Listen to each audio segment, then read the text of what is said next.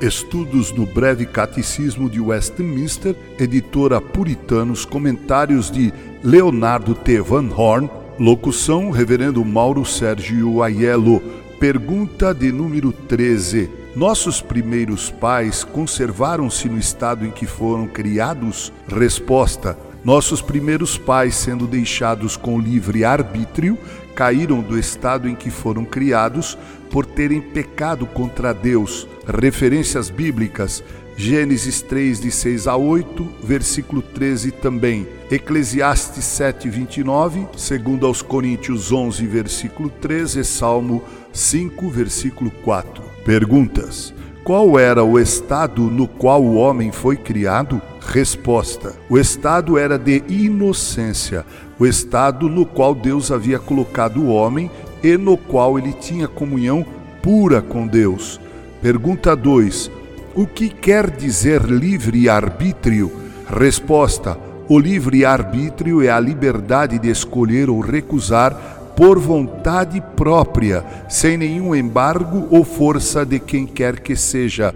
Pergunta de número 3: Nossos primeiros pais eram capazes de seguir o caminho da perfeita obediência a Deus? Resposta: Sim, eles tinham perfeito conhecimento e eram santos no coração, porque Deus os havia feito assim. Pergunta 4: Como foi possível então que o homem pecasse? Resposta: Foi possível porque na criação o homem tinha uma liberdade tanto para o bem como para o mal. Sua disposição natural era para o bem, mas porque ele era uma criatura mutável, isto é, sujeita à mudança, mediante a tentação, ele se submeteu ao mal. Pergunta 5: Qual é o estado do homem hoje com respeito ao livre-arbítrio? Resposta: Uma distinção deve ser feita quanto ao homem.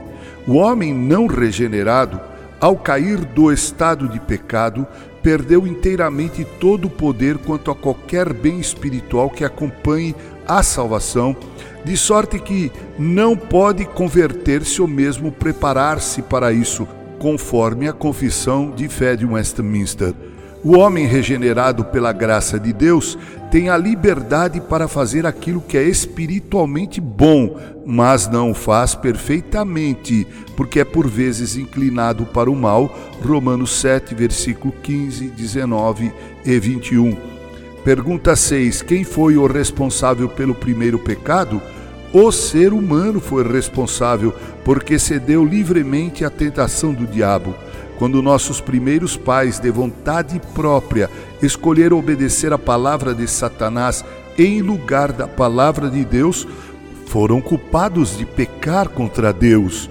O homem foi testado com o teste da simples obediência, mas o homem foi reprovado no teste.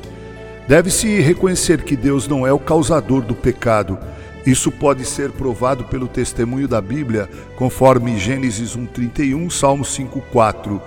Também prova-se isso pelos fatos ensinados na Bíblia que Deus é perfeitamente bom e santo e que Deus puniu todo o pecado severamente. A queda de Adão é a causa eficiente do pecado original, tanto nele como na sua posteridade. Pecar contra Deus.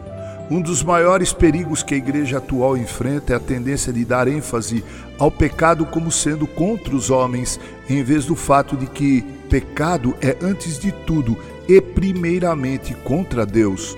Isso se nota especialmente nas orações de muitos pastores e leigos. Suas orações estão cheias do fato de que os homens pecam contra homens de uma forma social, mas estão quase vazias do fato primário de que os homens pecam contra Deus. Quem examinar bem a confissão geral episcopal há de notar que a ênfase da confissão é direcionada às ofensas às leis santas de Deus. É verdade que quando nossos primeiros pais pecaram no jardim do Éden, eles certamente pecaram um contra o outro, no fato de que em seu pecado cada um afetou o outro. E seu pecado certamente afetou toda a raça humana ao ser transmitido naturalmente a todos.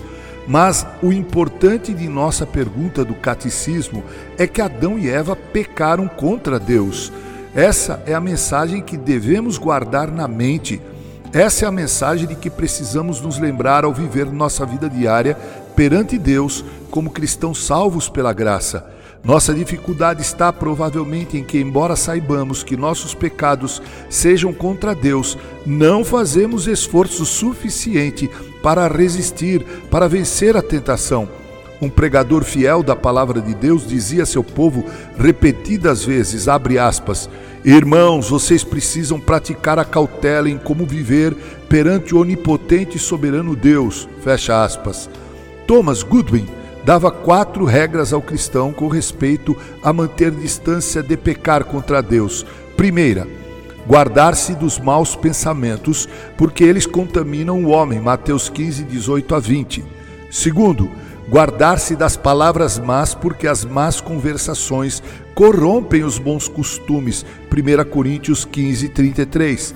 Terceiro, ter cuidado com as más companhias, pois isso irá poluir o homem.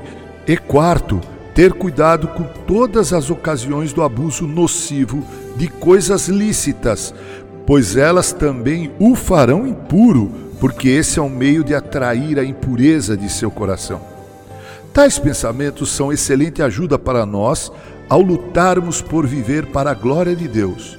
Também é excelente percebermos e lembrarmos que nossos pecados são contra o Deus Santo, aquele que se assenta no trono dos céus. 1 Coríntios 10, versículos 12 e 13.